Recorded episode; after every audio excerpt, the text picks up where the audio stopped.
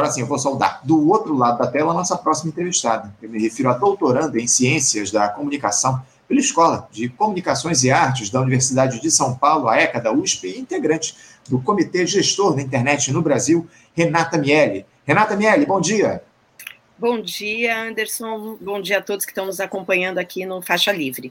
Renata, muito obrigado por você aceitar o nosso convite para dialogar com a gente a respeito do tema do momento no nosso país, que é justamente esse projeto de lei que visa regulamentar as plataformas de compartilhamento de conteúdo digital no Brasil, as redes sociais e estabelecer responsabilidades pela difusão, pela distribuição de conteúdo considerado falso ou desinformativo. Esse PL 2630 está há anos, inclusive, para ser votado lá no Congresso Nacional na Câmara dos Deputados, e o presidente da casa, o Arthur Lira, em uma manobra contra os bolsonaristas, aprovou na última semana a análise da matéria com urgência, sem a necessidade de que o texto passasse por comissões.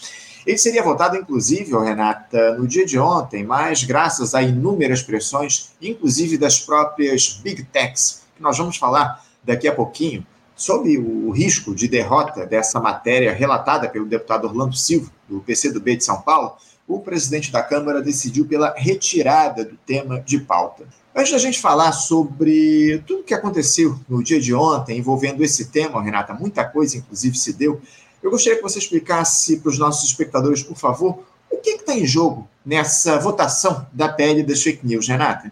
Olha, Anderson, acho que está em jogo principalmente a capacidade do Brasil ter uma atuação soberana sobre é, empresas que exercem suas atividades no país, né? Porque são empresas estrangeiras que não respondem à legislação nacional, muitas delas, inclusive, não colaboram, né? com a justiça e com as autoridades brasileiras e esse projeto ele cria um ambiente regulatório para que a sociedade possa ter uh, mais uh, informações sobre o tipo de serviço que essas empresas prestam, como elas operam na distribuição de conteúdos, como elas operam na moderação de conteúdos, gera obrigações para essas plataformas. Isso tudo é um, uh, tem o propósito de construir um ambiente mais saudável nas redes sociais e proteger a nossa democracia. Então, eu acho que tem muita coisa em jogo, né? É, infelizmente, não conseguimos é, avançar para termos a aprovação do projeto, mas ele continua em regime de urgência e acho que a gente precisa seguir fazendo debate público uh, racional, com informações, é, explicando o conteúdo do projeto e tentando pressionar né, os deputados para que eles coloquem o tema e aprovem essa importante lei para a democracia brasileira. Sem dúvida, sem dúvida, uma matéria importantíssima aí que está lá na Câmara dos Deputados. Eu falei em pressões, oh, Renata, no início da nossa conversa, e o Google, por exemplo, ele fez uma campanha aberta contra a aprovação desse texto, com mensagens, inclusive no próprio site oficial, direcionando as pesquisas por esse tema de acordo com os interesses da plataforma. Parece que o, próprio Twitter também censurou quem apoiava o projeto de lei, enfim. Como é que vocês, integrantes do Comitê Gestor da Internet no Brasil, Renata, têm visto essa atuação criminosa das plataformas para não verem aí os seus lucros minguarem com a, as restrições impostas pela lei? O Supremo Tribunal Federal e o próprio Ministério da Justiça acabaram agindo ontem para impedir a ação criminosa dessas big techs, né?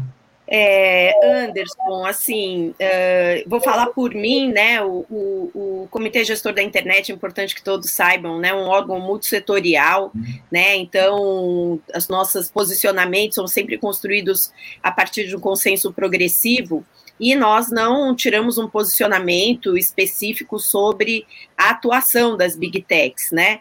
Mas uh, poderia dizer assim, não há nenhum problema de uma empresa ou de um setor econômico é, dar a sua opinião sobre determinados assuntos em debate no Congresso Nacional, né? Uhum. Inclusive essas plataformas, né? Essas empresas participaram da discussão do PL 2630 que está sendo discutido é, no Congresso desde maio de 2020, portanto há três anos. Isso. Elas participaram em reuniões com parlamentares, elas participaram é, em audiências públicas, elas participaram em seminários, elas participaram em debates da sociedade civil, da academia. Então, é, as plataformas elas tiveram a oportunidade de expressar né, o seu posicionamento sobre o conteúdo do projeto. Qual é o problema, então? O problema são empresas que não uh, estrangeiras, né, que têm interesses econômicos que não estão em direta uh, sintonia com os interesses nacionais, usarem o seu poder de mercado, usarem o seu monopólio para fazer uma campanha explícita contra uma lei brasileira e fazer essa campanha baseada em desinformação. Então, é esse que é o problema, né? A questão é, e o campo da extrema direita, os bolsonaristas, inclusive instrumentalizados por essas plataformas, a, é, tejervisam, né? Eles manipulam o debate público. E aí agora eles estão transformando o debate em quê? Mas por que, que as empresas não podem ter opinião? Não, elas podem, dentro dos parâmetros democráticos, né? Afinal de contas, um dos argumentos que elas usam para é, uh, serem contra terem alguma responsabilidade sobre os conteúdos que os seus usuários postam é dizer que elas são intermediárias neutras do debate público. Ficou provado que elas não são intermediárias neutras à medida em que você tem um buscador que tem quase 90%, mais de 90% da fatia de mercado no Brasil e que na sua home faz um link para fazer uma campanha contra o projeto com base em informações que não são reais. Então, isso só, isso por si só já mostra como é assimétrico o poder dessas empresas e como elas de fato precisam ser reguladas. É o que a gente tem observado ao longo dos últimos tempos, o, o Renata. Uh, agora, essa, essa discussão a respeito do projeto de lei, ela tem se dado, Renata, com a isenção necessária, tendo como objetivo único e exclusivamente o interesse público. Eu, eu, digo não só em relação a essas empresas, essas plataformas, mas na própria institucionalidade mesmo, Renata, porque tivemos aí ontem um grupo de líderes religiosos anunciando um apoio ao projeto depois que a bancada evangélica da Câmara se declarou contra a proposta. Dá para dizer que esse PL, o, o ele, ele, ele combate apenas esse extremismo e essa violência que é reproduzida na internet aqui no nosso país. Vocês que analisaram a fundo esse projeto, Renata, como é que o avaliam diante da realidade que temos no nosso país, com diversos grupos de influência atuando na institucionalidade e querendo se fazer ouvir acima de tudo, porque não dá para negar, Renata, que a internet foi um espaço que deu voz a muita gente que não tinha, inclusive gente com as piores intenções, né? Anderson, uh, todo debate legislativo, todo projeto de lei, todo debate público que se dá no âmbito de uma sociedade que não é uniforme, que tem pontos de vistas diferentes, que tem interesses diferentes, ela é a, a, o produto desse debate é a mediação das diversas posições. Então, uh, isso não é uh, exclusividade do PL 2630, né? Então, a gente achar que qualquer lei produzida no país não tem influência do debate público, do debate político, dos interesses, é, seria uma inocência, né? Se as plataformas não são neutras, as posições das pessoas também não são. Uhum. Agora, é preciso, para além de uma narrativa que criminaliza a política e as posições políticas que incidem no processo, é preciso que as pessoas leiam o que está escrito na proposta. Eu sei que é difícil, né? Eu sei que as pessoas não têm né, nem intimidade com os termos legislativos, ainda mais quando se trata de termos tão específicos como os que estão colocados no projeto 2630, mas qualquer pessoa que lê do artigo 1 ao último artigo, que eu acho que é o 60 ou 61, já não sei, e ler o projeto de conjunto, vai ver que o, o projeto preza, sim, pelo interesse público, porque busca criar regras para o quê? Para obrigar as plataformas a darem informações, ou seja, um conjunto de, de, de, informações e de regras de transparência que é fundamental, inclusive, para que a sociedade possa elaborar políticas públicas mais eficazes. Essas empresas não informam nem o número de usuários que elas têm no Brasil. Então, assim, elas não prestam qualquer tipo de informação né, e prestação de contas sobre qual o impacto que a ação dos seus algoritmos e do poder econômico no impulsionamento de conteúdos tem na democracia brasileira.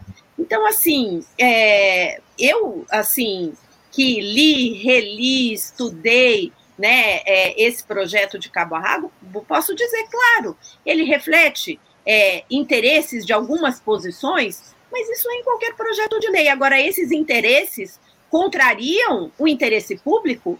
Não, não contrariam o interesse público. Liberdade religiosa é uma coisa que está prevista na Constituição.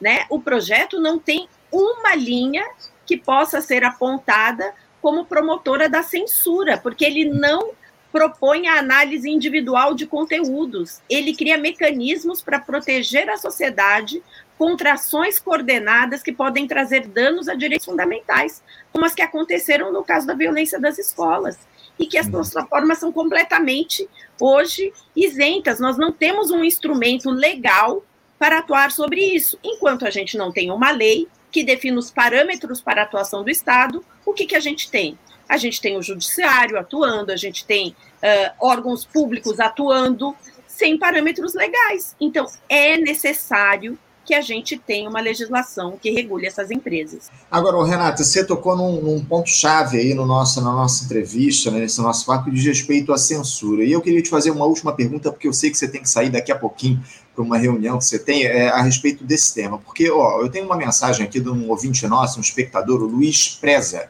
Ele diz aqui o seguinte: censura nunca foi e nunca será solução. Educação da população é a solução. O imediatismo causa esse atrito.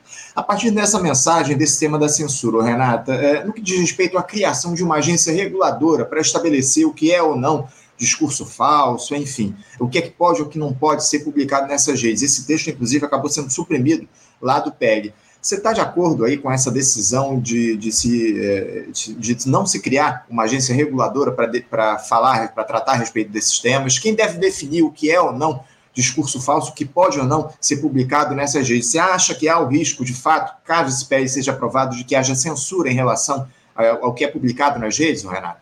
Anderson, de novo, as pessoas precisam ler o texto, né?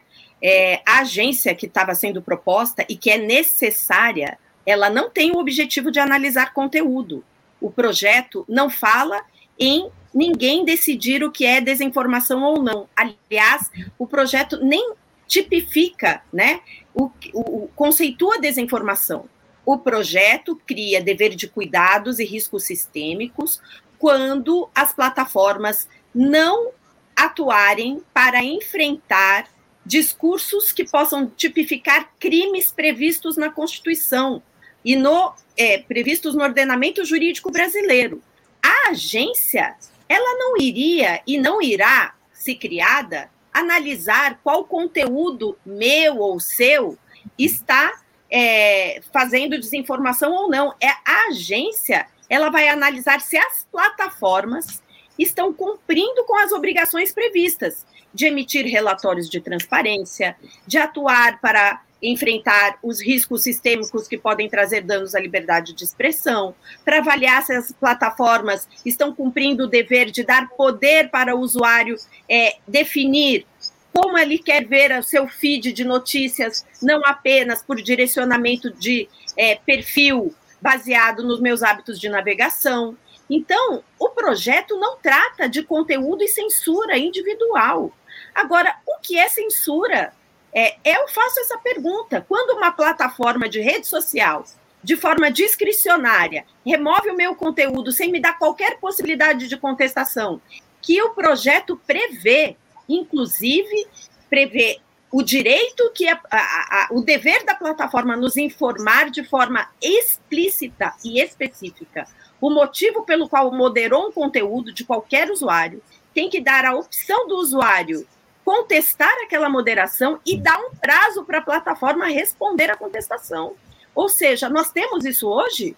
Como que isso pode ser qualificado como censura? Censura é quando a plataforma decide que um conteúdo que é contra a plataforma vai ter o seu alcance reduzido em detrimento do conteúdo que interessa a plataforma ser impulsionado. Então, uh, a censura, nesse caso, tem sido privada, não tem censura do Estado e nem do governo. Então, uhum. acho que a gente precisa colocar as questões né, é, no lugar certo, né? Porque, de novo, é muita desinformação provocada pelas plataformas para impedir que elas sejam reguladas no Brasil e cumpram né, com determinações que estejam pautadas pelo interesse público.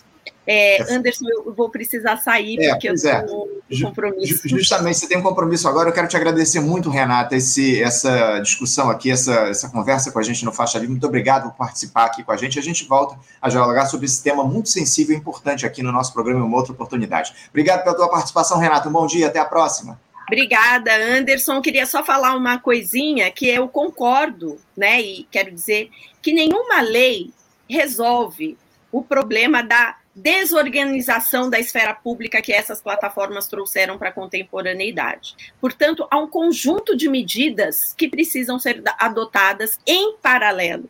Uma delas, sem dúvida nenhuma, como foi colocada pelo, no chat pela pessoa, é a educação midiática desde a primeira infância. Então, isso precisa estar sendo discutido nas escolas, mas não só nas escolas, para a sociedade. As pessoas precisam compreender como se dá né, a disseminação, o funcionamento e as regras do jogo dessa nova, digamos, esfera pública digital que hoje intermedia toda a circulação de informação na sociedade. Então, é, era isso. Eu queria agradecer a oportunidade de estar aqui fico à disposição para vir outro momento para a gente continuar essa conversa. Obrigada, gente. A gente que agradece, Renata. Obrigado a você, um abraço, até a próxima. Conversamos aqui com Renata Miele. Renata, que é doutoranda em Ciências da Comunicação pela Escola de Comunicações e Artes na Universidade de São Paulo, a ECA, da USP, e também integrante do Comitê Gestor da Internet no Brasil. Conversou com a gente aí a respeito desse tema muito polêmico, que diz respeito à questão da, PL das fake news, né, que está em discussão lá na Câmara dos Deputados, a votação seria realizada no dia de ontem, mas acabou sendo postergada por uma iniciativa do presidente da Câmara, Arthur Lira, vindo, vendo que não haveria voto suficiente para aprovação do tema, ele acabou postergando essa, essa discussão do PL lá na Câmara dos Deputados. Enfim, a gente vai continuar acompanhando aqui no nosso programa todas essas, questões aí que estão colocadas em relação a esse tema muito complexo e sensível aqui para o nosso país. Muito se fala a possibilidade das plataformas acabarem censurando conteúdos nas redes digitais, enfim, vamos analisar todo esse, esse essa discussão aqui ao longo dos próximos tempos e acompanhar quando será feita aí a votação desse projeto de lei lá em Brasília.